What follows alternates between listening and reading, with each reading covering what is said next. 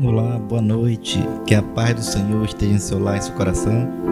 Estamos aqui para mais uma segunda-feira, mais um Fé em Foco, onde estaremos discutindo algumas coisas, questões relevantes para a nossa fé cristã.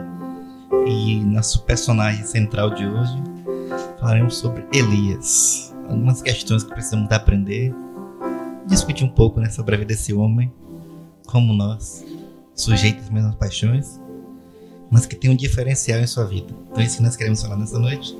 E vamos dar boas-vindas aqui à nossa equipe aqui da bancada aqui. Então estamos aqui, né? Eu, Lucas Amorim, nosso irmão Éder Barbosa está aqui também, na ajuda. E também nosso pastor Marivaldo. Então vamos dizer aqui boa noite nossos irmãos aí. Amém. Boa noite aí para todos os ouvintes do programa Fé em Foco. Estamos chegando aí hoje para falar desse personagem tão, tão significativo da da Bíblia. É isso aí, uma boa noite para Lucas Amorim aqui comigo, Eder Barbosa e todos os ouvintes aí, toda a audiência do programa. Deus abençoe vocês. É isso aí, glória a Deus. Sejam bem-vindos todos a esse bate-papo de amigos. E aí, mais um personagem, né, que vai nos encantar e nos ajudar a entender, nos ensinar e compreendermos mais aí o amor de Deus, a palavra de Deus. Então, Deixo aí, né, Lucas e o pastor Marivaldo para dar início, meio e fim aí nesse bate-papo abençoado. E nós estamos aqui sempre juntinhos. Se alguém entrar em contato? É, tá entre em atento. contato aí, entre em contato, é isso mesmo. Entre em contato pelo 759 9110 4882. 759 9110 4882 e participe aí da nossa programação Siga aí as nossas redes sociais e lembrando, esse programa e os outros estarão gravados em nosso podcast, Rádio Toque, Go Toque Gospelcast. Você acessa aí em todas as plataformas de streaming e pode rever aí qualquer programa da nossa rádio. É isso aí, nossa moeda estará atento aí às nossas redes. Quiser participar, pode entrar aí no WhatsApp, Facebook, Instagram. Ele estará atento para qualquer intervenção. Então, como nós sempre gostamos de deixar um tema base, um texto base, então para todos aí que quiserem anotar e ver, pode abrir sua Bíblia em Tiago, capítulo 5, versículo 17. Todo mundo já quiser deixar marcado aí. Foi até o texto que Nossa Moeda leu agora mais cedo, um pouco no Agenda Gospel. Para quem estava ligado aí cedo, Nossa Moeda já teve aí falando um pouquinho sobre esse personagem, sobre Elias. Então, Tiago 5, 17, que diz assim: Elias era homem semelhante a nós, sujeito aos mesmos sentimentos, e orou com instância para que não chovesse sobre a terra, e por três anos e seis meses não choveu. A gente leu 18. E orou de novo, e o céu deu chuva, e a terra fez germinar seus frutos. Mas a palavra que a gente começa aqui é: Elias era homem semelhante a nós. Então nós temos vivido uma época né, de. Acho que até falamos aqui algumas vezes que parece que falta referencial. Parece que nós olhamos assim alguns personagens bíblicos como se fossem super-heróis. Eu acho que a mentalidade das pessoas a olharem para a Bíblia é o que um livro escrito por heróis, por anjos, por poderosos, por pessoas infalíveis, por aquelas pessoas que têm a fé inabalável, e assim, olhamos aquele olhar distante.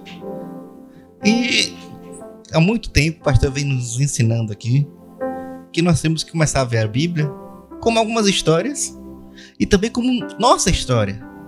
Como se nós também pudéssemos participar dela, ver o que tem para nós, entender que fez parte da história aquela lição, mas que a lição está viva até hoje. Então aqui começamos falando que Elias era um homem sujeito às mesmas paixões que nós. Um homem com os mesmos sentimentos, um homem que podia ser forte ou fraco. E hoje parece que é mais fácil a gente se acomodar achando que a Bíblia está lá no passado. Ah, como deve ser bom o tempo de Elias. Ah, como era bom o tempo de Paulo. Ah, como era bom o tempo de Daniel. Mas esquecemos, né, pastor, que eles eram homens também. E esse texto aqui de Tiago, que está lá no Novo Testamento já, vem para nos alertar isso que não é assim, ah, Elias não foi um super-herói. Ele teve erros e teve muitos acertos. Agora, o problema maior é quando nós só começamos a olhar e ver assim, ó, Elias era perfeito. E Tiago vem para dizer, calma aí. Elias era um homem como nós, mas ele teve uma fé diferenciada. É, a gente a gente percebe que Elias era um homem que se escondia atrás das justificativas. É, um homem que se escondia atrás das justificativas. Então, Elias estava lá, tinha mil e um motivos para estar na caverna. É, então, muitas vezes, uma das justificativas que nós usamos para nos esconder é exatamente esta: ah, mas Elias era profeta. E por isso que é muito bom Tiago, né? Que Tiago é o evangelho prático, né? Tiago não tem não tem subterfúgio, não foge da situação. E como o evangelho prático, ele diz que Elias era homem como nós, então nós temos que assumir os nossos sucessos, né? E nós temos que assumir os nossos fracassos. Então, se nós estamos fracassando, não é porque nós somos piores do que os personagens bíblicos, porque nós somos homens como eles, sujeitos às mesmas paixões, aos mesmos sentimentos. Mas eu quero crer que nesta noite, Lucas, os ouvintes do programa Fé em Foco, nós que estamos aqui, nós não somos daquele que vivemos nos escondendo atrás de justificativas, né?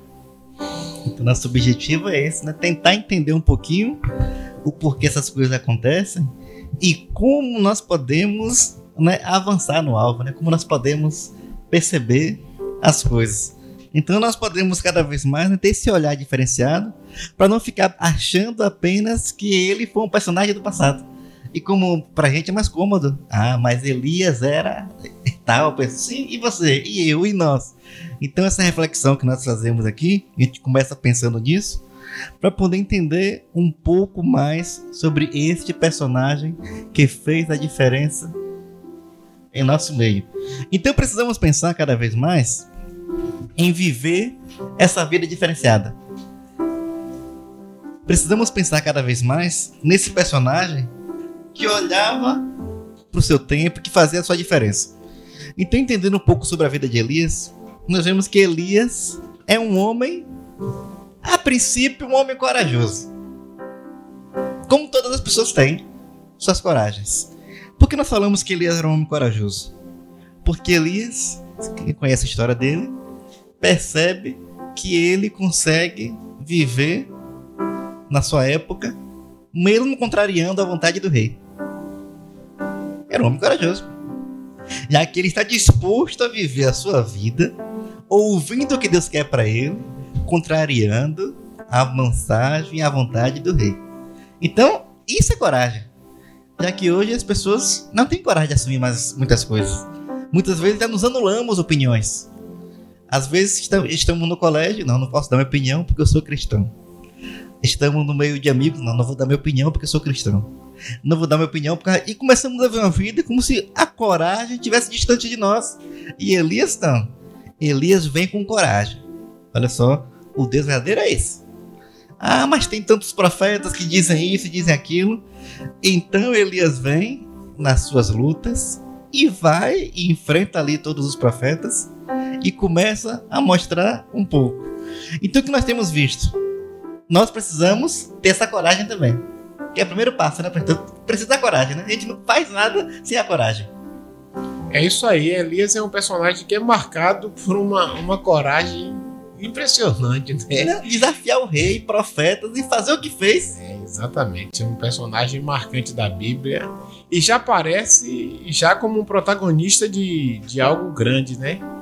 Sendo alguém que não não era muito conhecido, não, não estava na escola de profetas de Israel, a gente não vê citar ele, a gente não vê também de uma cidade muito pequena, né? E ele aparece já como, como alguém que assume um protagonismo que é usado nas mãos de Deus e com muita coragem. É a marca inicial de Elias é essa. Ele apresenta Acabe porque o contexto que ele profetiza é um contexto muito muito grave, muito perigoso, é um momento histórico muito difícil. É, a gente tem é, uma política, uma política é, ditatorial, é uma ditadura, na verdade. O, o, reinado de Acabe, é, Acabe é, o reino do norte teve 19 reis até aquele momento e Acabe foi o pior de todos, né? E casado com uma mulher que é colocada na Bíblia como uma satanista de primeira, né? Era uma mulher maligna, tanto que chamar alguém de Jezabel é, era uma, uma ofensa, não só é, na antiga Israel, mas também toda a circunvizinhança. Jezabel era famosa como, na verdade, uma meretriz. Até Apocalipse tem, né? Você tem que toleras aí o espírito de Jezabel, ou seja, milhões, centenas de anos depois. É tá ali a ideia, né? Em Apocalipse ele fala toleras, aceita. Então era a combinação do mal mesmo, era uma mulher maligna, né? Que orientava ele para o mal, né? Conduzia ele para o mal. E Elias aparece num contexto desse, né? aparece falando de seca, né? Ameaçando chover. Diz assim, ó, vai ficar sem chuva por três anos e meio, como diz Tiago, né? E era preciso muita coragem para enfrentar Acabe cara a cara, né? E ele aparece então marcado por uma coragem muito grande. E ali ele tá ali, ele tem aquela coragem de enfrentar Acabe, desafia, ora, faz a sua oração, vive ali, desafia. Prosseguindo, tem um desafio com os profetas, sabendo quem é realmente o Deus que está agindo. Tem também outra experiência de coragem mais uma vez. E até a primeira coragem que é desafiar o rei. Né? né? a gente fala desafiar assim, você falar a verdade. Porque a gente sabe assim, que esses reis não gostam de ser contrariados. É? O ser humano em si não gosta de ser contrariado. Ainda mais se tiver na posição de destaque. Se o ser humano normal não aceita, imagine o rei. Então vem ali ele para dizer algo contrário. Depois dessa questão, ele vai agora para mexer com a religião. Primeiro foi com quê? Ó, com o rei. Então, agora vai para a religião. 400 profetas contra Elias. No monte, aquela experiência das águas, chore mais alto, chama todos os profetas aí para ver quem vai responder com fogo. Né? Baal tá dormindo, aquela experiência toda que muita gente já conhece. Então ali, a segunda, o segundo ato de coragem dele, que ele primeiro mexeu com o rei e agora mexe com a religião da época. Porque a gente fala de novo que a gente aprende em história que quando você tenta dominar alguém, a primeira coisa que você mexe é aqui na cultura e na religião. E ali Elias vem o quê? Agora vamos ver. Vocês não são fortes? Tem 400 contra Elias. Segundo passo de coragem dele de novo. Né? É, e, e um, um, confronto, além dos 400 pro, 450 profetas, um, um, confronto direto com o Baal, né? Que era o, o Deus, o Deus mais, o ídolo mais adorado naquele momento e que era o Deus da prosperidade. Né? Era o Deus que, segundo aquelas pessoas que criam nele, naquele ídolo, diziam que Baal era responsável pela prosperidade e para é, fazer com que a prosperidade acontecesse, Baal ele governava o sol, governava a chuva, governava tudo, né? Então ele desafia os 450 profetas que quando juntava tudo dava mais de 900 pessoas, né? Ele desafia um homem só, né? O exército de um homem só. Tinham aqueles que, que serviam a, a Jeová, mas que estavam como espectadores, não queriam se envolver, não queriam se comprometer, né? Botar o pescoço na guilhotina, né? Então, ficaram aqui, vamos observar o que, que acontece aqui. Um morre, né? É assim, eu até concordo com ele, mas eu não vou lá não. É, exatamente. levantar. Como a gente até vê hoje, né? Às vezes nós vemos algumas situações em que, pô, ele até tá certo, mas eu não vou me expor, não, porque eu não quero me comprometer com o rei. É isso aí. Muitas vezes a gente vê até isso nos ambientes que nós frequentamos, né? As pessoas falam assim, ah, você está falando isso porque você é crente, né? E muitas vezes a pessoa só fala assim, ah, eu não sou crente, não, só não fala isso. só falta dizer isso mesmo, né? Dá de Pedro. Então ali tinha aqueles anônimos ali que não aparecem, mas Elias numa atitude de muita coragem, né? De muita de muita consciência de Deus, né? Consciência de Deus. Ele, ele sabia que o Deus que ele servia é, valia a pena ele, ele enfrentar tudo e todos. E ele é uma atitude de coragem, na verdade, é um ato de coragem dele. Né? Poucas pessoas na história da igreja e na história de Israel poucas pessoas teriam, teriam coragem de enfrentar uma situação daquela, né? Poucas pessoas, mas graças a Deus que Elias deixa para a gente um exemplo de um homem de coragem, né? Um homem de coragem. E aí, passando essa temporada, ele volta a orar, né? Nós vemos ali que ele volta a orar, vence os profetas, Deus responde com fogo, mostra que é o Deus verdadeiro. Então eles voltam agora a orar de novo para que volte a chover. É que no início da história ele ora para não chover. Depois que parece isso, ele ora para chover. Então aqui agora começa a gente pensar, refletir um pouco sobre esse personagem como nós. Né? Esse personagem, as mesmas paixões e os mesmos sentimentos. Esse personagem corajoso, forte, que conhecia Deus, mas que passa por um momento de turbulência na sua vida. Então a gente começa pensando assim, eu acho que muitas coisas que nós não, não acontecem, acho que vem a partir da frustração. Que tipo de frustração é essa? Eu acredito que depois de uma grande vitória, depois de uma grande batalha, acho que o que a maioria de nós espera é que vai ter o reconhecimento e descanso. Não sei se estou certo, mas assim, a gente está passando por aquela batalha grande, tá? de repente a gente vence. O que a gente espera ali, pelo menos por uma semana? Aquele alívio de que, ah, pronto, venci, tô em paz. Agora vai ter o quê? O famoso reconhecimento. Que a gente até canta, né? As músicas que a gente canta, Danilo gosta de cantar essa música. Eu não preciso ser reconhecido. Pô, ninguém até a gente canta, a gente gosta de cantar. Mas quando esse reconhecimento não vem, eu acho que a frustração bate. Então pode ter sido um dos motivos que leva Elias a derrapar um pouquinho. É, exatamente. Ele, ele pensava que ia ser aclamado, né? Um, um profeta, por exemplo, palaciano, né? O famoso profeta da corte, né? Como tem Ezequiel, que era um nobre profeta, Isaías, que eram homens palacianos, que viviam junto com o rei. E talvez Elias estava cansado de tanto confronto, né? Porque é porque toda vez que que Elias entrava na cidade era para confusão. Nunca entrava para festa, não? Não, é, é esse esse é o problema do profeta. O profeta marginal. Marginal não é que ele seja marginal no sentido de assassino, não, mas é que vive à margem da, da corte, né? Que nunca, nunca entra, se toca, né? É, anda o tempo todo ali lado a lado, mas que nunca as ideias de um não influenciam o outro. Então, o profetismo em Israel ele era classificado por dois, dois tipos de profetas. Eram os profetas da corte, né? os profetas da corte os que frequentavam o palácio, que viviam aconselhando os palacianos, né? no caso de Isaías, o caso de Ezequiel, e os profetas marginais, que eram aqueles profetas tipo Elias, é, Jeremias e João Batista, os três. Eles eram classificados na, no estudo, né, na teologia. Eles são chamados de profetas marginais porque eles estão sempre à margem do palácio, nunca se toca. Porque o, o profeta da corte, ele vive o tempo todo ali na corte e não entra em confronto com o rei toda vez que o rei está querendo aconselhamento, manda chamar ele. E ele vai lá e aconselha, convive bem.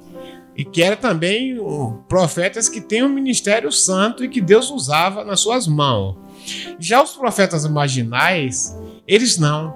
Toda vez que eles entravam na cidade, confusão. era confusão. É porque eles traziam esses marginais, os profetas marginais, Deus usava ele para confrontar a corte, né? Interessante, né? Então, é, toda vez que que Elias entrava em contato com Acabe, ele entrava para briga, porque Deus queria denunciar através dele os pecados de Acabe. Mas quando ele desafiou os profetas é, de Baal e Jezabel e todo mundo, toda aquela corja, ele achou que dessa vez ele ia ser reconhecido, né? Que alguém olhar para ele, esse é o grande Elias, o poderoso. Só que o, o que veio, o que veio foi uma rebombada, uma ameaça de morte. Ele não esperava. Não esperava. Eu me lembro, Lucas, eu acho que eu já até falei aqui em um determinado programa, não sei qual, não sei qual momento, mas quando, quando se viu o exército foi muito interessante porque o primeiro tiro que a gente, que a gente dá, a gente tira uma grande lição porque a gente está mirando no alvo e a gente não sabe o que é que está acontecendo, né? A gente não tem ainda controle do fuzil. E naquele primeiro tiro que eu dei, o impacto que o fuzil é o coice, né? o impacto para trás é algo realmente muito forte. Só que quando eu fui, eu fui cair, eu fui cair literalmente falando, eu só não, né? Todos os soldados, os recrutas, eles vão para cair. Você apoia, tem muitos até que são acostumados a tirar com espingarda, mas o, o fuzil ele tem um, um coice muito forte. Aí quando eu fui desequilibrei e coloca um, um projétil só, é de um a um. Porque não vai dar muita munição a recruta, né? Que numa dessas ele sai. Então tá fica o instrutor atrás, atrás da gente em pé, literalmente. A gente fica na posição de tiro. Oxe, eu tomei um impacto para trás porque eu fui cair. Aí o meu instrutor ele falou assim para mim: olha, você nunca se esqueça que quando você mirar um alvo, você se lembre que a arma vai te dar um coice. E você tem que estar firme, focado no alvo e preparado para o coice, senão você cai. E ele me segurou. Entendeu? Então, Elias estava tão focado no alvo que ele se esqueceu do coice. E o que isso retrata a vida de muita gente, né? Que acha que depois de, uma, de um ato de fé e que tudo vai em que tudo vai, vai ficar bem, que tudo vai ficar maravilhoso, e de repente um abismo chama outro abismo, e o outro abismo chama outro abismo, e aí de repente a pessoa fala aquilo, é usado por Deus, mas ao invés de ser promovido, ele é ameaçado de morte, né? Então, talvez esse não preparo para uma, uma reação negativa de alguém fez com que Elias entrasse no estado de frustração. Até aquela música que a gente até canta, né? De Ludmilla Febre. Em tempos de guerra nunca para de lutar. Que aí fala assim, né? Cansaço, desânimo, logo após uma vitória. A mistura de um desgaste. Então mostra que, que muitas vezes, quando nós estamos celebrando a vitória, corremos o risco né, de esquecer de alguns desse coice, né? Dessas coisas que a vida não vai ser do jeito que a gente espera. Nem tudo que nós esperamos vai acontecer do jeito que nós queremos. Então, assim, o que acontece muitas vezes é que nós, como o pastor falou, miramos tanto em algo, miramos tanto naquele alvo, e a vitória vem daquele jeito, que na primeira ameaça nós esquecemos de tudo aquilo que acontece conosco. Então, acho por isso que é interessante quando o texto fala assim: Elias era um homem como nós. É, eu me lembro, Lucas, de, de, de, uma história que eu ouvi falar de, um, de uma mãe, né? Eu, de, um, de, um, de um casal que eles pediram muito a Deus um filho. Pediram muito a Deus um filho. E depois de muitas tentativas, de muita coisa, a, a, a esposa ficou grávida. Ficou grávida daquele filho e eles começaram a agradecer a Deus por aquela vitória, pam, pam, para aquela coisa toda, por aquele negócio. Só que na hora do parto, o filho nasceu e a esposa morreu. E aquele, aquele homem, ele que era muito, que amava muito a esposa, ele entrou num estado de frustração tão terrível que ele passou a odiar o filho. Porque ele aquele filho que iniciou sendo alguém pedido por Deus passou a ser a razão da morte da sua mulher. E ele odiou o filho. Quer dizer, não estava preparado para o coice não sabia o que era que podia acontecer. Então, a vida é assim, ela é maluca, né? A vida é doida, né? Vida louca, louca vida, como canta o poeta, né? Então, às vezes, a gente aposta muito em algo positivo que acontece conosco e depois o, o leite derrama, né? Então, Elias é um símbolo de todos nós, né? Todos Exato. nós que nos empolgamos, que ficamos entusiasmados com tantas coisas mas que de repente lá no meio da, da caminhada acontece algo indesejado e a gente então entra no estado de frustração.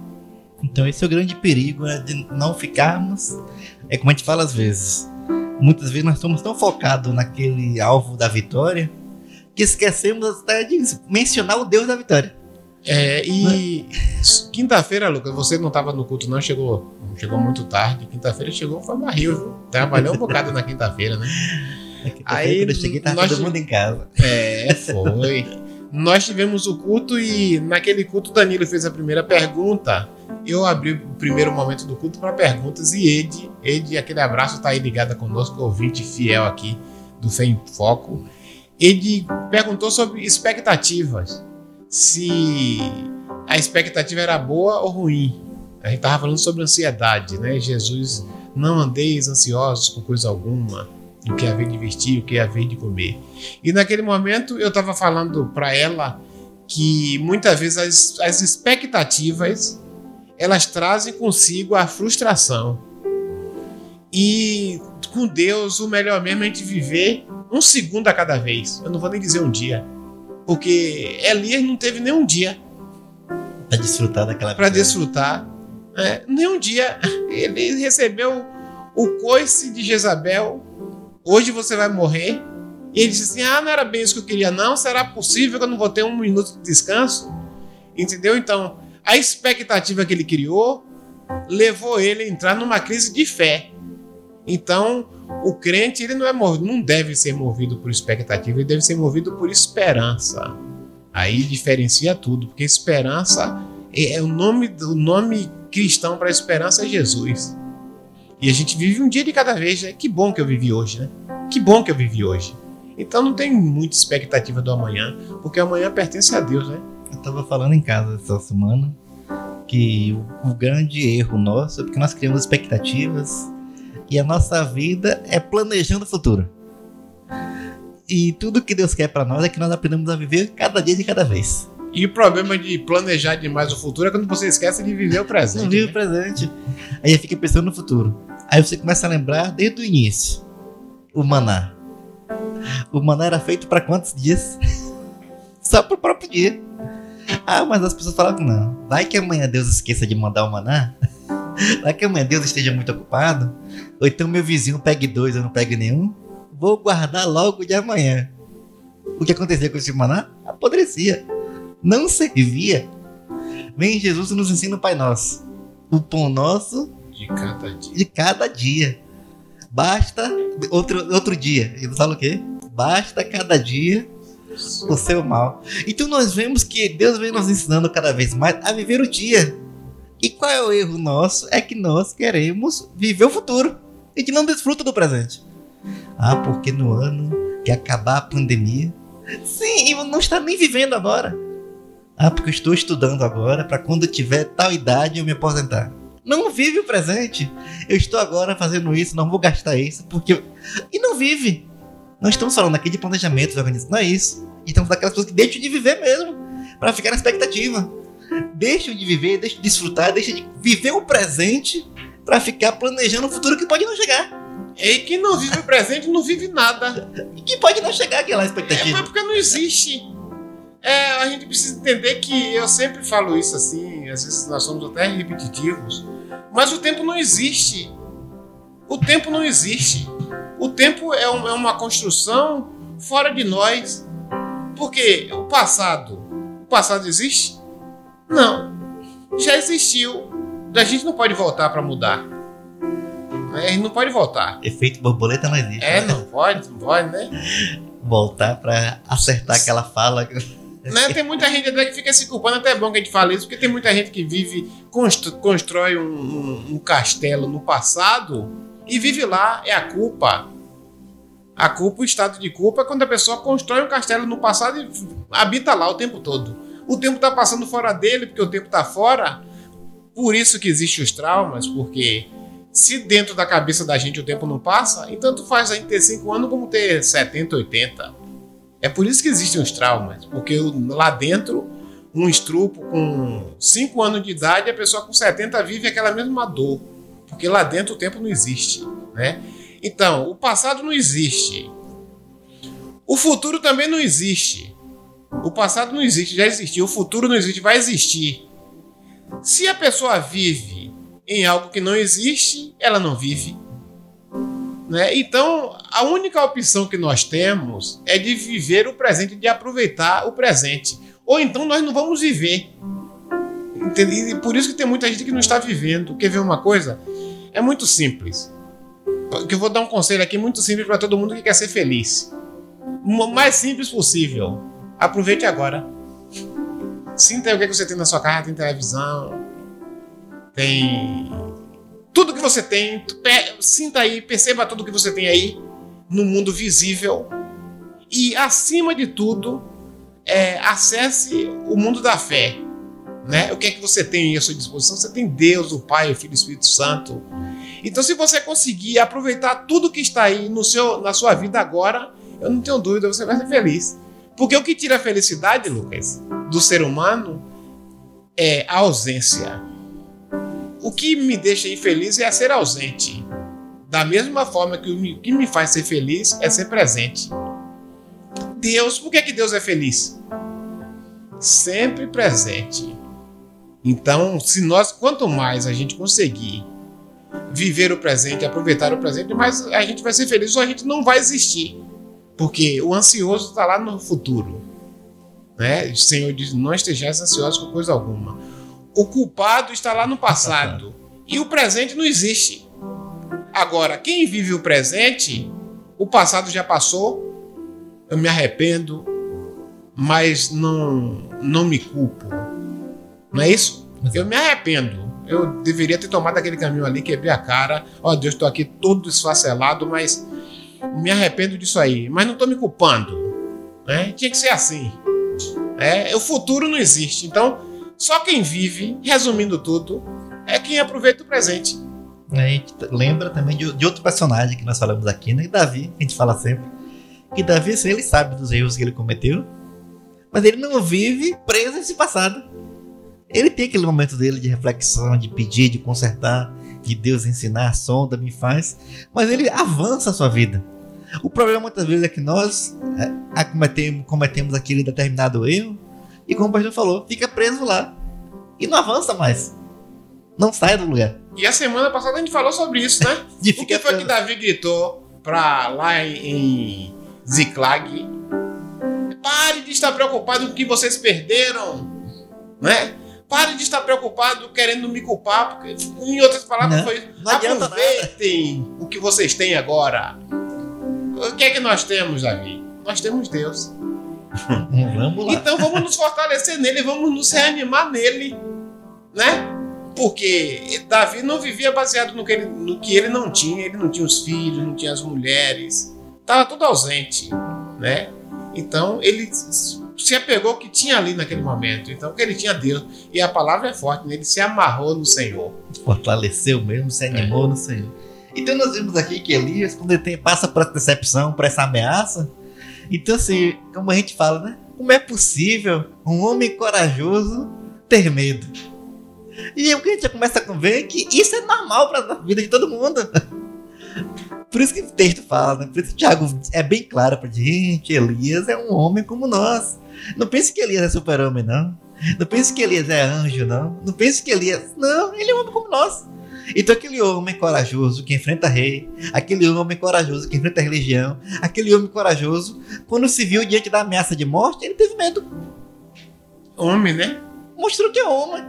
E como o pastor fala sempre, acho que essa questão de mostrar isso aqui é só pra gente não ficar naquela ilusão de ficar falando, ah, mas Elias era quase Deus. Ah, mas Elias era. Não, Elias era homem. Simplesmente. Simplesmente. Com seus acertos e com seus erros.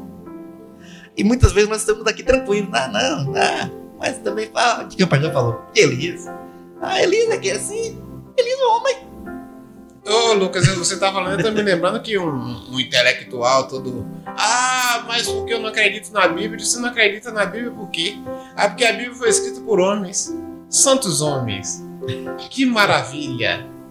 É, a gente acredita na Bíblia pelos mesmos motivos que eles não acreditam. Por que, que Lucas acredita na Bíblia? Porque tem homem escrevendo ela. Foi escrita simples. Né? É o mesmo motivo aí que a gente usa muitas vezes essa devolutiva. Aí o cara fala assim pra gente: ah, eu não acredito na Bíblia, ou a Bíblia não tem valor porque a Bíblia foi escrita por homens. A gente diz assim: eu acredito na Bíblia porque a Bíblia foi escrita por homens. É, devolve a mesma coisa pra eles. Porque que Santo Elias, Santo Elias, né, Lucas? Que Exato. Bíblia é o livro mais poderoso do mundo. É a história de homens, de mulheres, de gente, de ser humano, de sucesso fracasso. E isso é interessante de ver, porque como o pastor já fala aqui, até os meninos falam, é que assim, você não vê outro livro em que tenha, contenha erros. vamos ver, vamos imaginar. Imagine que hoje sai a biografia de Silvio Santos. O que será que vai sair lá? Que ele foi pobre e venceu na vida. É. biografia de Marinho. Que ele era pobre, conseguiu o império da Globo e tá lá e fez tal. Impé é, biografia de Ayrton Senna. Ah, porque foi. Então assim, a gente não imagina uma biografia com alguém colocando seus fracassos, com seus erros, com seus pecados, com seus adultérios que cometeu. Eu não, não consigo imaginar. Com suas Imagina fugas. a biografia de Lula, né? Como é que seria? Então assim, A alma mais, mais pura do Brasil. então, assim, como é que seria essas questões todas? Então, assim, e nós vemos na Bíblia o quê? Tem esses acertos e tem as recaídas. Tem o sucesso de Elias e os fracassos, né? É isso que é fantástico, né? Porque a gente consegue, a partir desses momentos, dessas passagens, aplicar isso tudo para nossa vida, né? A gente vê é, Jonas, é, Jonas desobedecendo a Deus, Fugindo. fugindo do, do propósito. A gente vê Sara desesperada em ter filho e, fa- e manda Abra, Abrão ter filho com outra mulher. Então, é essas coisas que, que a gente vê que, que faz a, a, a Bíblia ser brilhante, porque a gente consegue extrair tudo que ela tem e aplicar nos nossos dias e nunca deixa de ser atualizada aos dias de hoje. É, fala a verdade. A Bíblia, a Bíblia eu sempre tenho simplificado isso para mim mesmo e também falo com as pessoas. É um livro que conta história de gente.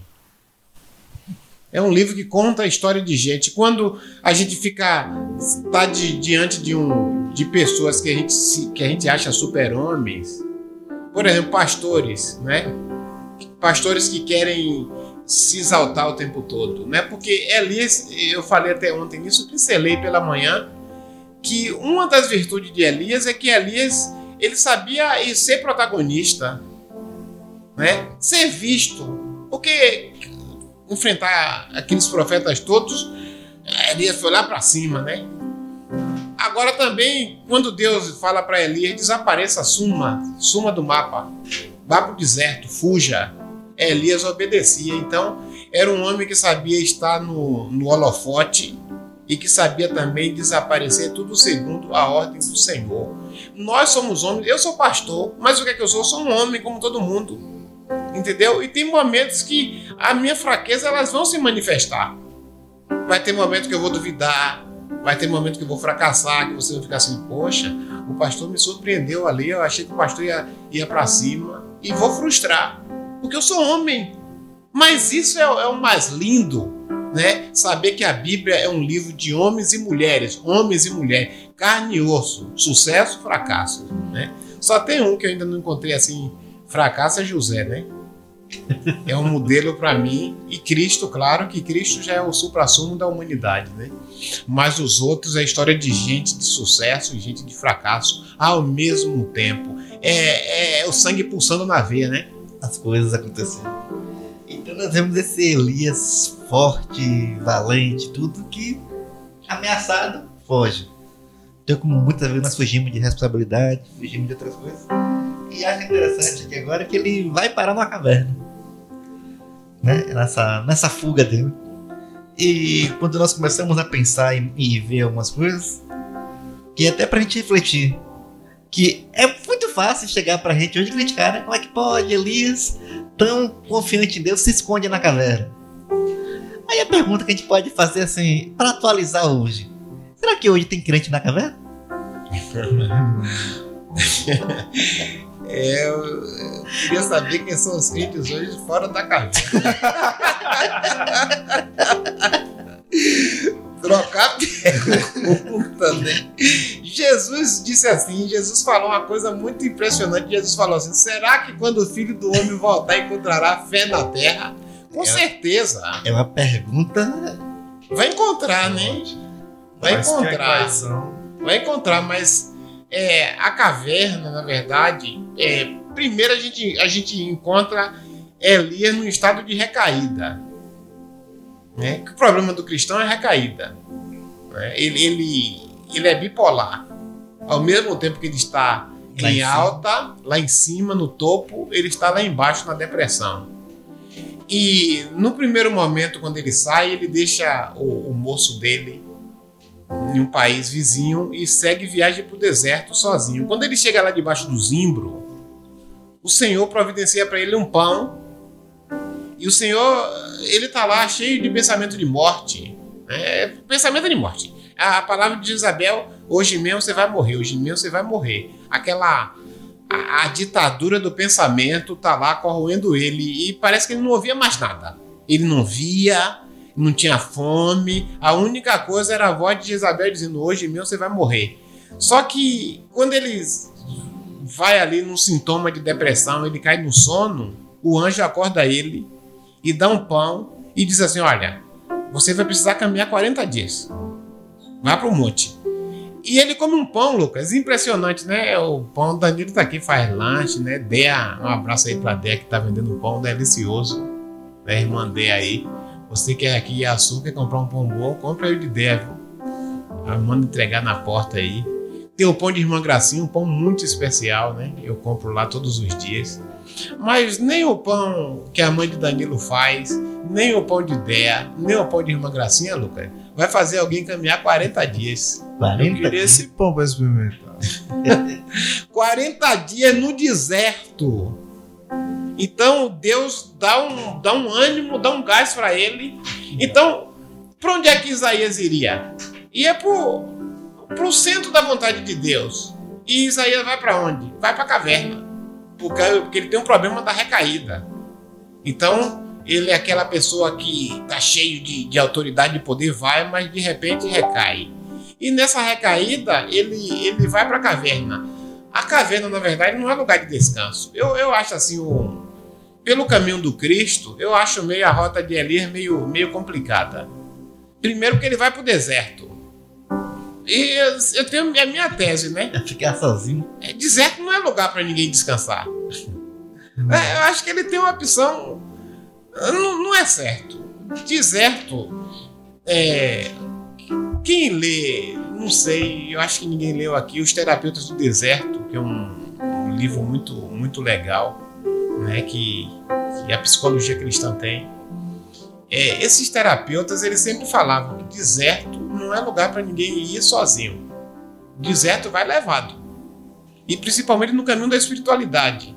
Por isso que eu não sei, eu acho que eles tiraram isso de Jesus, que diz que Jesus, depois do batismo, foi conduzido pelo Espírito ao deserto para ser tentado. Então, o Espírito Santo quem conduziu Jesus, né? Ninguém vai para o Vale da Sombra da Morte, gente, pelo amor de Deus. Quem que vai procurar Vale da Sombra da Morte?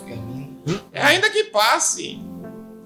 Ainda que passe, é, é a vida que leva, mas não é, Elias não, Elias tá fugindo de Jezabel em vez de procurar um, uma cidade, uma metrópole, né? É um lugar aconchegante. É aconchegante e vai pro deserto. E além de tudo, no deserto, ele ainda, depois de caminhar 40 dias e 40 noites, ele procura uma caverna. Quem é que vai descansar numa caverna? É? Não é lugar de descansar. Caverna, na verdade, é um lugar de fuga. Né? Caverna é um lugar de fuga. E era bem típico que Elias estava fugindo e não encontrou descanso na, na caverna. Pelo contrário, se Deus não chega, ele iria morrer na caverna, morrer de fome, né? Então eu acho que a rota dele foi uma rota típica da, daquela pessoa que se afasta da oração. Mas quando nós nos afastamos do contato com Deus, da conexão, a gente começa a procurar cavernas. Cavernas do medo, a gente fica tomado por um medo exacerbado, é caverna da ansiedade, é caverna da culpa, é caverna, enfim, essas cavernas todas do remorso, porque e é todas essas cavernas são símbolos de quem está fugindo da missão. E Elias estava fugindo da missão, estava fugindo de Deus, estava fugindo de si próprio, estava fugindo da coragem, estava fugindo de tudo e cometeu o equívoco de se esconder numa caverna e estava lá entregue. Ou seja, entregou os pontos. Né? Entregou depois, os pontos. Depois ele... de frustrar suas expectativas, frustrado todos os seus sonhos, frustrado seus projetos, então não é para mim não. Perdeu a vontade de viver. A Bíblia diz que ele queria a morte. Desejou morrer. Não, eu tava começando isso, né? Que era interessante. Que ele foge para não morrer e acaba, e acaba desejando a morte. É, exatamente. Não, é porque a saída dele, a fuga dele veio porque para não morrer. Mas durante ali aquele tempo ali, ele desejou, ah, antes de morrer logo. É porque o, o medo é irracional, né? Parou de raciocinar, parou de É, pensar. e muitas vezes pessoas que têm pensamentos suicídios, e eu que trabalho com isso constantemente, a cura vem por aí, pergunta pra pessoa, por que, é que você tá pensando em tirar sua vida? E eu já constatei uma coisa, quase todo mundo que tenta se suicidar está é, querendo é, se livrar de problemas. Quer solucionar, quer solução. E a solução que aparece, claro que é um estado mental de perturbação total. O medo toma conta da pessoa de uma forma muito intensa. Então, a morte é terrível, ela se apresenta como uma solução. A morte chega e diz assim: Eu sou a solução, me deseje, me busque, me queira. E a pessoa, então, na caverna, cai no engodo de uma mente perturbada por tantos pensamentos. E a pessoa, então, começa a ter desejos doentios de morte quando está realmente fugindo da morte. Incrível isso. Como consegue enganar, né? A mente humana consegue ser enganada às vezes por isso. Porque, até como o Pedro falou, quando nós deixamos um pouco a vida de oração, tudo isso pode nos enganar. Quando nós começamos, né? Estamos vivendo nossa vida. É, vamos lembrar que Elias está no topo, está na oração, está caminhando, está na fé. Mas de repente, por algum momento, de acordo com a vitória, parece que nos acomodamos um pouquinho. Então, assim, tínhamos aquela vida de oração. Tanto que tem, pessoas que falam né, que tem que ter um pouquinho de luta pra gente orar mais. Tem aquela filosofia, né? Que se não tiver, as pessoas se acomodam. Então, assim, então muitas vezes estamos vivendo essa época de acomodação. De, de achar que tá tudo bem, achar que tá tudo normal. E não perceber que nós poderíamos realmente continuar vivendo. Então aqui, então pronto, tem essa crise. Tá lá. Mas nessa crise, em vez de você voltar próximo, você desanima. E essa parte de Elias é bem importante, que a gente vê a importância mesmo da oração. Enquanto ele estava orando, ele estava lá com Deus, ele estava bem, Forte. é forte, enfrentando o rei, enfrentando profetas. Aí quando ele para de orar, ele começa a cair, começa a cair, começa a cair. E hoje o pastor uma vez falou comigo, eu fiquei bem reflexivo e eu, eu creio que isso é verdade. O segredo, o- a importância da oração. Se a gente tivesse, se a maioria das- da população brasileira que se diz cristã mesmo, né, é, se soubesse o valor da oração, muitos problemas emocionais hoje seriam solucionados. Porque, para mim, só o fato de você dobrar o seu joelho e falar como foi o seu dia com Deus já é muito libertador. O que senhor pensa sobre isso, pastor? É isso, eu, eu penso duas coisas, né? Porque vamos pensar aqui primeiro no pensamento de morte de Elias, né? É, pensar no, no pensamento de morte. Morte, Lucas, tem a ver com o príncipe deste mundo. Porque a Bíblia diz que ele veio para quê? Roubar. Matar, destruir. Então todo o pensamento de morte e destruição é dele. Por outro lado, Jesus falou o quê? Eu sou a vida. Então, quando nós estamos ligados a Jesus, nós estamos ligados à vida. Então, nosso desejo é de viver. Quando nós nos afastamos dele, automaticamente os medos, a- as fobias, as, as neuroses, essas coisas todas começam a tomar conta da nossa mente e a gente começa a encontrar soluções que não são bíblicas. E nesse momento, eu acho que uma expressão que a Bíblia usa para todos nós que somos cristãos e que estamos na batalha diária, que estamos lutando, como nós falamos há 15 dias atrás, que temos que lutar. Então, nós que estamos lutando, nós precisamos entender uma coisa: o nosso adversário, ele está ao nosso derredor, rugindo como leão, procurando quem possa tragar. Então, nenhum de nós, nenhum ser humano, está livre da tentação. Nem Elias. Então, o, o segredo, Danilo, de nós estarmos com Deus ali lado a lado em oração é porque Jesus é a vida. E quem quer ter vida tem que estar em simbiose com Ele, ligadinho, né? ligado, colado. Veja Davi. Davi, num momento de estresse profundo, num momento de ameaça da sua vida, porque ele estava ameaçado de morte. Então a sua vida estava correndo risco. Ele se apegou a quem? A Deus. E Deus é o quê? A vida. E ele, Senhor, o que é que eu faço?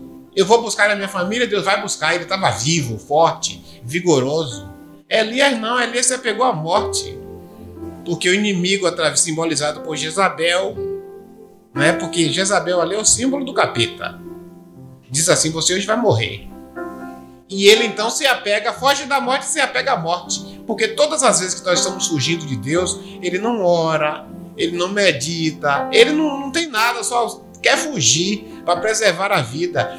Esse instinto, engraçado, porque esse instinto, muitas vezes, que nós temos de preservar a nossa vida, é a maior mentira do inferno. Né? Que foi uma mentira, por incrível que pareça, que o Satanás tentou laçar Jesus. Né? Se lembra que quantas vezes que Jesus foi tentado, até por Pedro, disse: tem a pena de ti. Faz isso não. Não faz isso não. Jesus estava caminhando para Jerusalém. Não volta para lá não. Os discípulos tudo ficaram. E engraçado, eu acho que não tem um deles, não estou lembrado quem agora, que diz assim: é. Temos que ir mesmo, né? então, bora lá, ele vai morrer lá mesmo. Então, e Jesus disse assim: o grão de trigo caindo na terra, se não morrer, fica ele só, mas se morrer, produz muito fruto. Então Jesus caminhou na direção da morte, porque a fuga da vida é onde estava a morte, e o confronto da, das dificuldades da vida, mas pelo fato de Deus estar ligadinho com ele, era o símbolo da vida. Então, às vezes tem isso, né? Então, Jesus é a vida, pessoal. É com ele que nós vivemos. É, e ele quer que a gente viva uma vida prazerosa. É isso aí, vamos no primeiro bloco descansar um pouquinho aqui? então você que tá aí, né? É, ô, ô Danilo, vou pedir uma música aqui. Tem aquela música, Lucas, é, em memória. É, sempre vou lembrar, nunca mais a gente ouviu. Bora já que a gente tá falando de Elias aqui, vamos falar um pouquinho dessa, dessa lembrança, né? A igreja do Senhor tá precisando muito desse tipo de música para a gente falar um pouquinho da história do cristianismo, da história do povo de Deus, da história de Elias, da história de Davi. É, então, é, essa música aí tem tudo a ver com as nossas lembranças, o nosso inconsciente coletivo.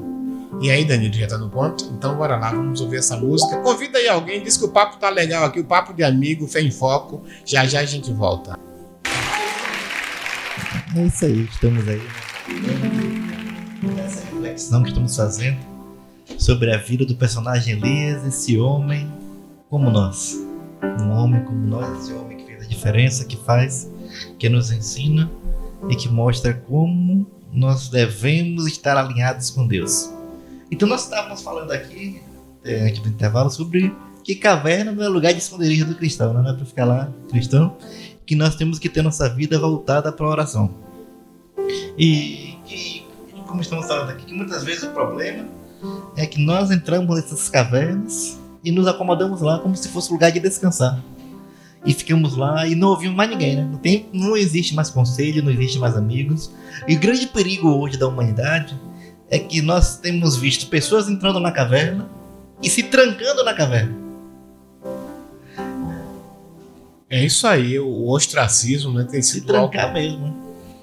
é algo terrível na vida da humanidade. E esse, esse erro de. É por isso que ali é a minha história, rapaz. É a sua história, a nossa história, né?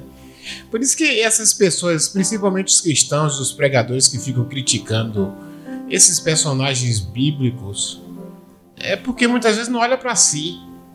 Né? Não olha para si, porque se for olhar com honestidade, Elias está debaixo da pele de cada um de nós, né?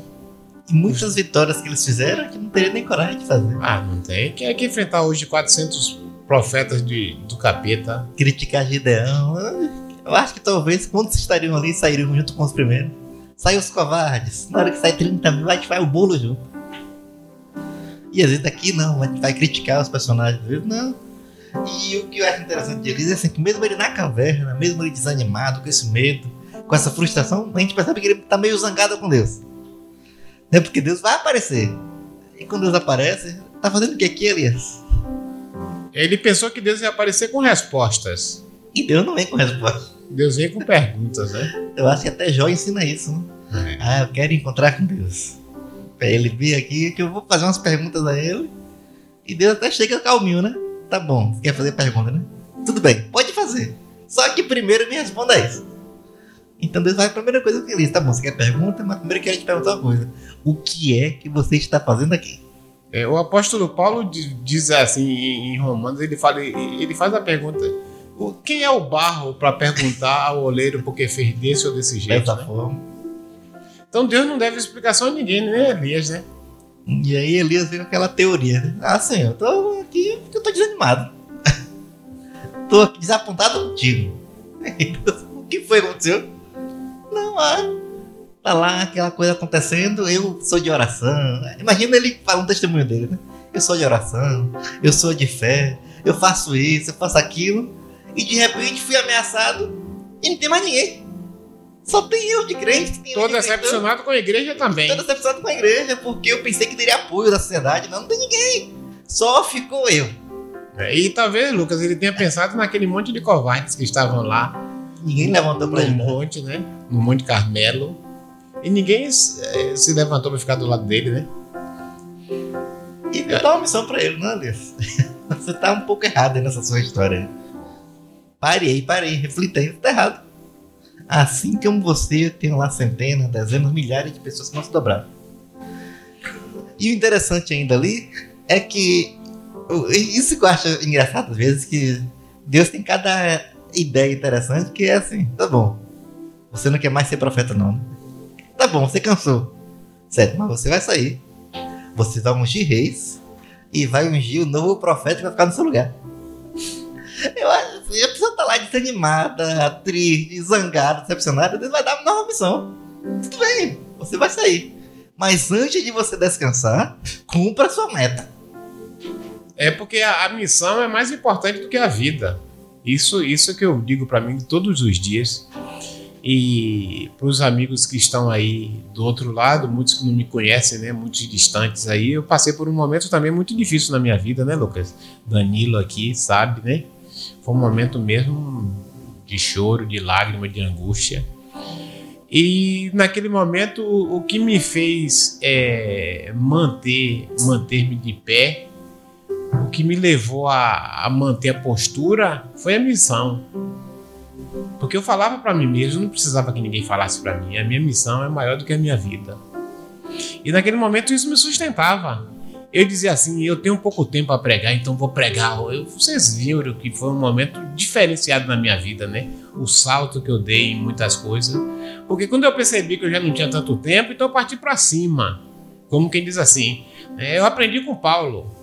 Paulo falou assim: eu tô perto de ser decapitado, então eu tenho que escrever. Vou escrever Mais logo. rápido. É mais rápido, eu tenho pressa. Vem, vem, Traz logo os livros. traz os livros que eu tenho pressa para fazer. Então eu comecei a, a me apressar para fazer certas coisas por causa da missão. Então é, Deus estava dizendo para Elias que a missão dele tinha que ser cumprida. Que ele não po- já que ele estava achando que ele era o único, né, não restou ninguém. Então, se você acha que você é o único e você abandona tudo desse jeito para morrer numa caverna isolado, então tudo para. Então, eu preciso que a obra continue. Tudo bem, você está cansado, descansa aí um pouquinho, come, bebe, né? Porque o meu projeto para ti é muito, é muito, muito grande. Aí você tem que cumprir. E o projeto, como o Lucas falou, era muito complicado, porque não era só ungir profeta no lugar dele, mas era ungir rei. E nunca foi legal ungir rei. Com um rei vivo, né? Nunca foi legal ungir rei com um rei vivo. Não. É, com rei Era, era, era confrontar o próprio medo, né? Samuel que eu diga. É, era, era, ele tinha que encarar de frente o próprio. O medo dele era de quem? Do rei Acabe. Né? Do rei com a rainha, eh, Jezabel. E agora ele tem que afrontar mais Jezabel e Acabe, ungindo o rei para substituir Acabe. É como se ele falasse assim: ó. Alguém chegou a notícia: olha, Elias estava ungindo o rei no teu lugar. Aí Acabe. Ah, Né? Então é, é, Deus estava levando é, é, Elias a, a enfrentar o seu próprio medo. Às vezes Deus faz isso com a gente, né? E Lucas começou falando que tem muitas pessoas que pensam que coragem é ausência de medo. Não. No sentido da fé, coragem é avançar apesar do medo, mesmo com medo. Mesmo que tiver com medo, por aí. Então, você tá com medo de rei? Então vá ungir rei. Né? Ah, você tá, tá achando ruim é, que só restou você, então vá ungir alguém pro seu lugar. Então ele confronta o próprio medo dele. Né? Então é, um- é uma confrontação que Deus está levando né? ele a, a- a contemplar os seus próprios medos, porque a cura só vem quando você enfrenta o seu medo. Né? Então, se tem alguém aí do outro lado que está paralisado pelo medo, medo de coronavírus, medo do que for, né? Você tem que confrontar esse medo. Eu me lembro, eu acho que eu vivi uma experiência dessa, lá em Maceió. Eu vivi essa experiência porque foi uma experiência muito difícil para mim. Que eu fui subir no, no tobogã e era muito alto, né? Lá com a caravana lá do pastor Gisiel, o radical. Pastor Gésio, aquele abraço aí para toda a sua família, sempre ligado conosco aqui. E Gésio sabe o que aconteceu no meio, na subida, Lucas e Danilo. Quando eu cheguei no meio da escada, me deu um pane, a minha perna começou a tremer. Eu olhei para o pastor Gisiel, que estava logo acima de mim. Eu disse: Gésio, travou, não subo mais para lugar nenhum, Gésio. Ô, oh, Mário, embora. Eu digo assim: travou, filho, não sai não. E tu vai fazer o quê? Eu disse: vou descer. Aí Jesse, rapaz, vambora, rapaz. Gente, quando eu olhei para baixo, a escada tava toda tomada. De gente querendo. Eu, vambora, ele enganchou a fila toda, vambora, vambora. Eu olhei assim, aí Jesse olhou, eu disse assim: ah, pra lá pra baixo, não tem como descer, não, a gente naquele tubo de ferro, né, naquela segurança. Aí eu subi com o pastor Gisiel. Ele disse assim: é, não tem jeito não, né? A perna tremendo, segurando. Suando frio. É, e, e fui, fui. Quando chegou lá em cima, eu, o pastor Gisiel na fila, o rapaz veio com colete. E o rapaz perguntou assim: quem vai descer? Quem é o próximo? Que era a caravana da gente. E eu levantei a mão. Aí o pastor Gisiel falou assim para mim: Tu? e o medo, eu disse assim: Mas eu tenho que enfrentar meu medo. Então vou descer logo. Ele ficou assim espantado, né, lá em cima, na, naquela. Aí o cara botou colete, eu desci. Eu confesso que na primeira curva que eu fiz, eu achei que eu ia voar, né? Que era uma coisa muito absurda. Aí depois que eu enfrentei meu medo, eu subi logo em seguida. Aí pronto, comecei a brincar. A gente começou a brincar pelo tobogã. Eu, eu falei com o pastor Gisel assim: eu vou descer agora de cabeça. Jesus falou assim: tu é maluco, velho? Vou descer de cabeça. Desci de cabeça, cara. Lá no fim do mundo. Tchum, parecendo um avião. Desci de cabeça, entendeu? Então, assim. Mas ali foi uma experiência boa para mim, porque eu tava com medo. Tremendo as pernas, mas avancei. Então, isso é coragem. É, coragem não é ausência de medo. Né? E quando eu, eu fui fazer um certo exame o médico falou assim para mim: rapaz, eu tenho notícia péssima para você. Eu disse assim: eu sabia que o líquido não ia. Era fazer uma coletagem lá. Eu disse: líquido não vai servir. Aí o médico falou assim para mim: eu tenho uma péssima notícia para você. Eu já sabia. Ele disse assim: o líquido não serviu, vou ter que tirar de novo. Tu vai ter que passar por tudo. Eu disse: bora, tira aí. Ele falou: o quê? Eu disse: tira aí, doutor. Aí ele falou assim: oxe, ninguém faz isso aqui não. Tu não tá com medo, não é? Eu disse assim, doutor, eu morrendo de medo. Aí ele falou, cadê o medo? Eu digo assim, eu tô com medo. Mas ele falou para mim, mas você é muito corajoso. Eu disse assim, ah, doutor, é porque o meu conceito de, de coragem difere do seu. O seu é ausência de medo, o meu não. É mesmo é avançar mesmo com medo. Então, tirou o troço do líquido lá, não deu nada, graças a Deus. Entendeu, Lucas? Então, coragem é você estar tá com medo, mas você entendeu? Entendi que eu tinha que fazer aquele exame, então vou fazer.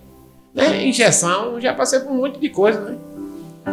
Mas com medo, enfrentei. Agora, nessa, nessas últimas etapas das injeções que eu tomei, eu, eu, eu era o consolador.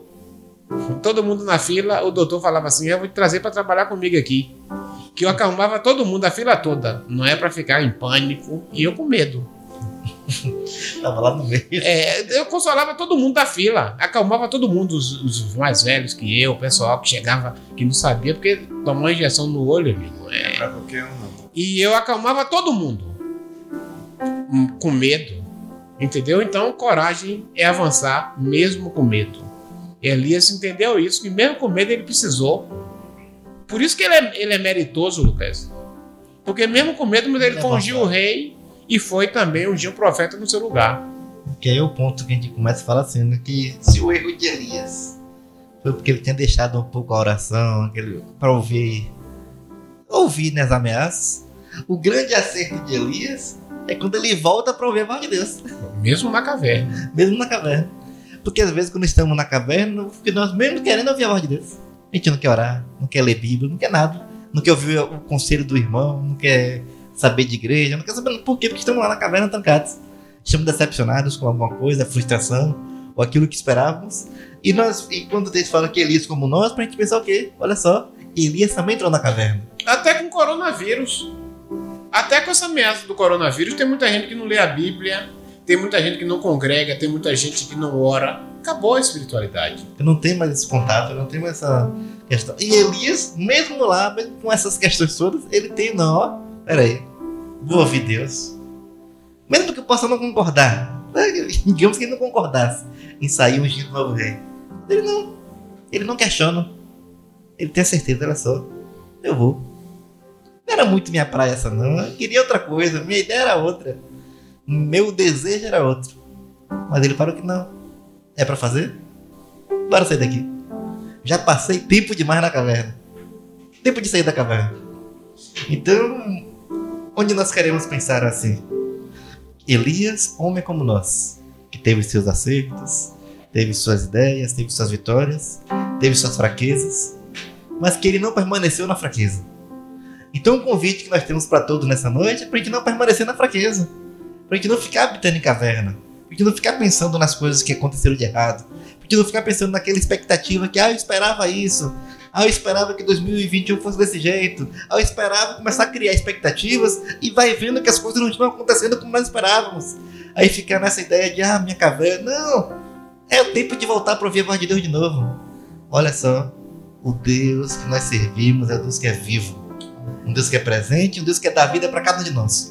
Então essa reflexão que nós trazemos é para a gente pensar nisso. Saia da caverna. Escute a voz do Senhor. Ouça ele dizendo para cada um de nós: Olha só, eu estou com vocês.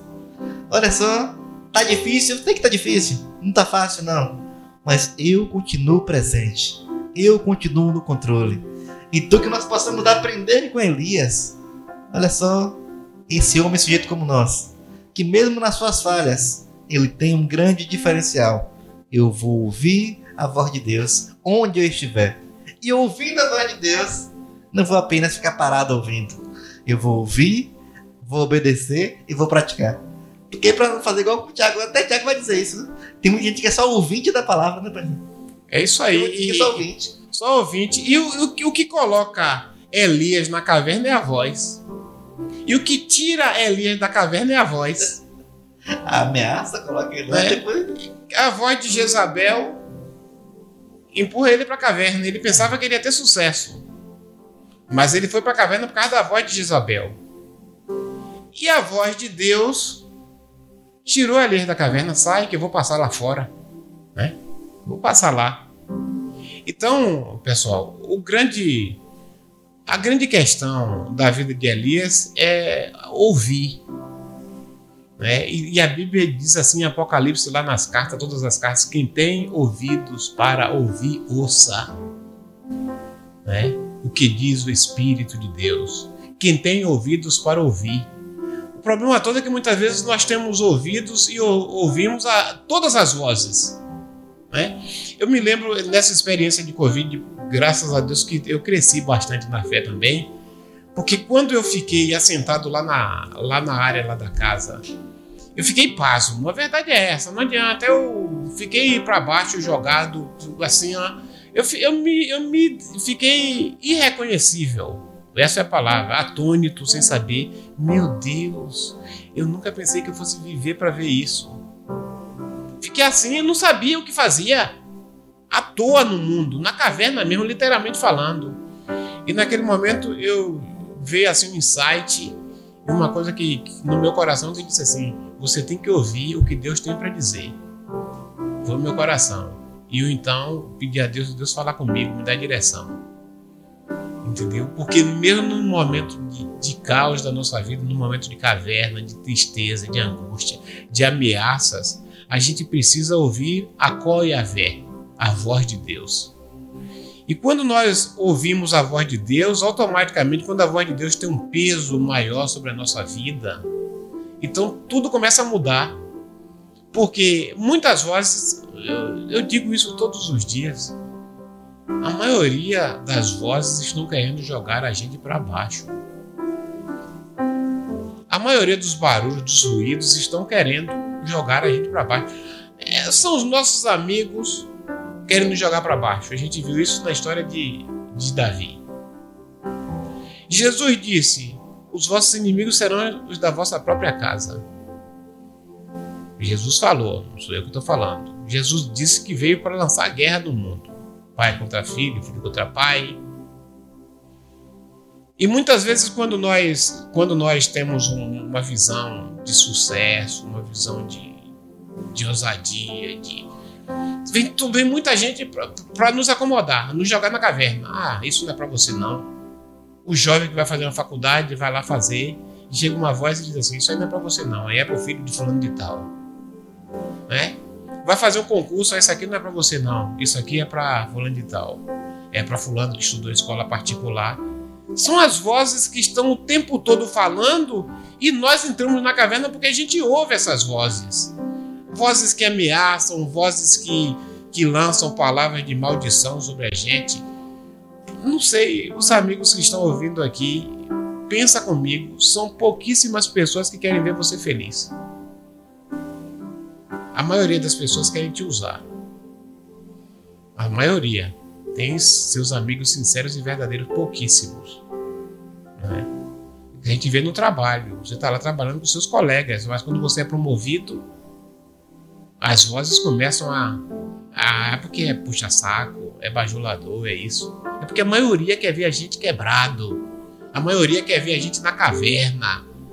Os poderosos do Brasil, as vozes deles querem que a gente fique na pobreza extrema. Os políticos querem que a gente fique na miséria para a gente votar neles. São vozes que o mundo está aí todo dia jogando, jogando, jogando sobre nós e a gente vai dando ouvidos a essas vozes, as vozes de Jezabel e a gente vai entrando na caverna mesmo. Então foi uma voz que colocou Elias lá dentro. Mas foi uma voz que tirou. Ele ouviu a voz de Deus dizendo: Elias, sai da caverna, está na hora de sair, porque eu tenho missão para você. E Elias ouviu a voz e saiu para cumprir aquilo que o Senhor havia dito. Agora, como eu falei ontem à noite no culto, qual era a voz de Jezabel? Hoje você estará morto. Só o pão que o Senhor deu para Elias, Elias andou 40 dias e 40 noites. Elias, durante três anos, consagrou o rei, os dois. Depois foi, ungiu Eliseu, colocou Eliseu no seu lugar e foi passando três, quatro anos, não sei exatamente, mas mais de três anos depois que Jezabel disse que ele morreria, naquele dia, Elias foi arrebatado. Não morreu. É o único, juntamente com Enoque, que está vivo. Então, o que é que isso nos ensina? Que quando nós somos cristãos, quando nós somos cristãos, a voz que vai prevalecer na nossa vida é a única voz da verdade, é Deus é a voz de Deus. Então você é aquilo que Deus diz que você é. Você pode aquilo que Deus diz que você pode. Você vai fazer aquilo que Deus diz que você vai fazer. Você vai existir durante todo o tempo que Deus diz que você vai existir eternamente. Mas tem que ouvir a voz. Tem que ouvir a voz. Sai da caverna. Vai enfrentar a vida. Vai sorrir para a vida. Vai viver a vida porque Deus tem uma jornada longa para todos nós. Amém. Cristão tem eternidade, gente. A nossa vida não é a vida zói, é a vida é, é, a vida eterna, não é a vida bios, a vida zoe, que é a vida eterna, é uma vida que nunca se cessa, nunca acaba. Então Jesus diz assim: aquele que crê em mim tem vida eterna. Então não adianta, Isabel. Eu fico olhando hoje as emissoras de televisão ameaçando toda hora. Parece que todo mundo vai morrer, o mundo vai acabar não morrerei enquanto aquilo que Deus planejou para mim aqui na terra não se cumprir. Você não vai morrer enquanto aquilo que Deus planejou para você aqui na terra não vai se cumprir. E quando você passar desta vida para outra vida, você vai viver eternamente. Nós vamos viver eternamente ao lado de Deus. Então a palavra de Jezabel cai por terra e a palavra de Deus permanece para sempre. Para sempre a palavra de Deus e para trás, bem para trás, a palavra de Jezabel. É isso aí. Queremos agradecer a todos né, orando ao Senhor por esta noite. Vamos orar ao Senhor, encerrar o nosso programa Vem em Foco, senão a gente vai, vai madrugar aqui, né? A gente falar da vida eterna. É bom. Vamos orar. Deus, nós te louvamos, Senhor, te agradecemos por esta oportunidade que o Senhor nos dá de estarmos aqui, Senhor. Mais uma semana, Deus, nesse papo de amigos, Senhor, que é o programa Fé em Foco, conversando, Senhor, de temas relevantes para a fé cristã. E hoje nós falamos sobre Elias, o herói da fé. Um homem magnífico, Senhor. Um homem, Senhor, que ilustra como um poucos na Bíblia a nossa humanidade. Um homem, Senhor, que é capaz de viver, Senhor, nos montes, mas que também, ó Deus, é capaz de sobreviver na caverna. Ó Deus maravilhoso, um homem que vai para o monte quando ouve a tua voz para subir e desafiar um homem, Senhor, que vai para a caverna quando ouve a voz da sua humanidade, dizendo para ir para a caverna. Mas seja, Senhor, no monte ou na caverna, a tua voz prevalece na vida dele e ele segue a tua voz. Ajuda a tua igreja, Senhor, a ouvir a tua voz. Este continua sendo, ó Deus, o maior desafio da igreja do século 21, ouvir a voz de Deus. Nós queremos ouvir a tua voz, Senhor. E através da rádio Toque Gospel, a tua voz, Senhor, está ecoando para todo mundo, Pai. Em nome de Jesus, ó Deus, nós abençoamos as famílias.